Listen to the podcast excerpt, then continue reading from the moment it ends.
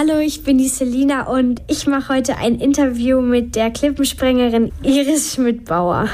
Ist Klippensprengen so ähnlich wie wenn ich vom 5-Meter-Turm im Schwimmbad springe?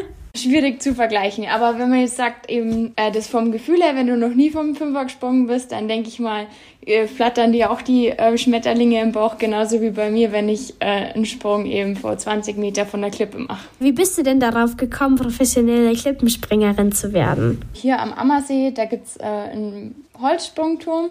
Da habe ich angefangen zu springen und dann habe ich ähm, Olympia verfolgt in 2008, habe zum ersten Mal Wasserspringen entdeckt. Das hat mich dann total fasziniert, dass man da so Saltos machen kann und kopfüber von 10 Meter eintauchen kann. Und dann habe ich mit YouTube-Videos angefangen, mir selber ein bisschen was beizubringen und dann auch herausgefunden, dass es in München eben einen Sprungverein gibt. Ja, und dann habe ich durch das Wasserspringen eben jemanden kennengelernt, der das Cliffdiving macht. Und dann habe ich das zum ersten Mal gesehen, dachte mir, wow, das ist krass, was die da können, dass die das überleben, das will ich auch lernen.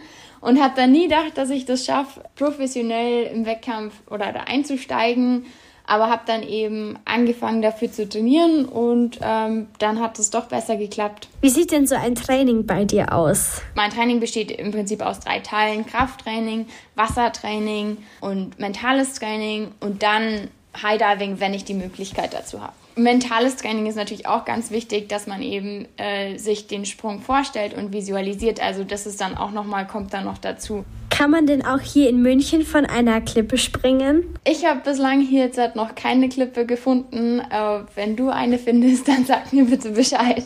Hast du denn einen Lieblingsort auf der Welt, um Klippen zu springen? Und wenn ja, wo ist denn der? Also mein ähm, Lieblingswettkampfsort bislang war auf den Azoren. Das ist in Portugal. Was geht dir denn durch den Kopf, bevor du springst? Oh, ganz viel geht mir durch den Kopf ähm, und dann versuche ich das alles auf die Seite zu schieben. Also natürlich erstmal geht mir durch den Kopf, tu dir nicht weh, äh, krieg das bloß richtig hin und dann äh, versuche ich mir den Sprung nochmal vorzustellen und dann habe ich noch so einen Motivationsspruch, den ich mir sage, wenn ich so kurz bevor dem Absprung stehe und dann schnippe ich dreimal und dann springe ich. Wie gefährlich ist Klippenspringen denn? Für mich würde ich jetzt sagen, ist es äh, weniger gefährlich als Fußballspielen.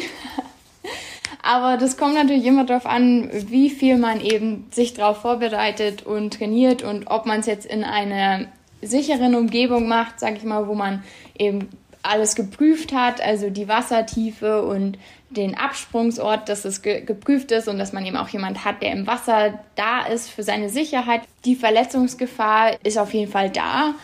Aber ich denke, es ist ähnlich wie in jedem anderen Leistungssport.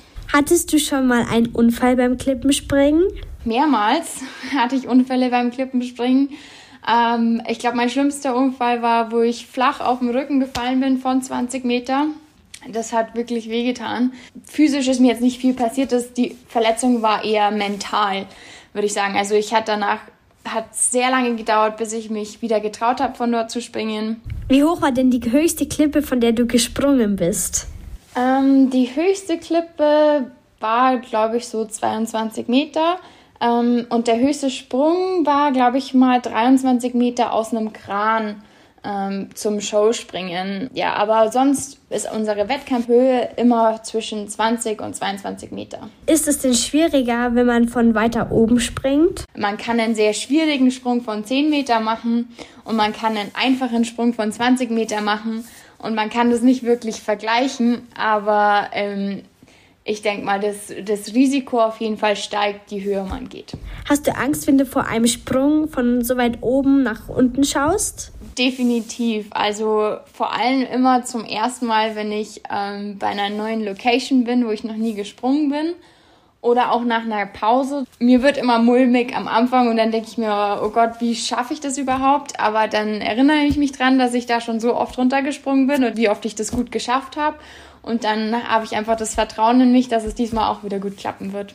Hast du sonst noch ein bestimmtes Ziel? Ich habe jetzt vor, eine Handstandschraube zu lernen. Ich denke mal, das wird wahrscheinlich ein Jahr dauern, bis ich den Sprung kann. Und dann, denke ich mal, habe ich alle Sprünge, die ich gerne springen möchte. Und dann muss ich die noch perfektionieren. ähm, genau, das ist jetzt mein Ziel.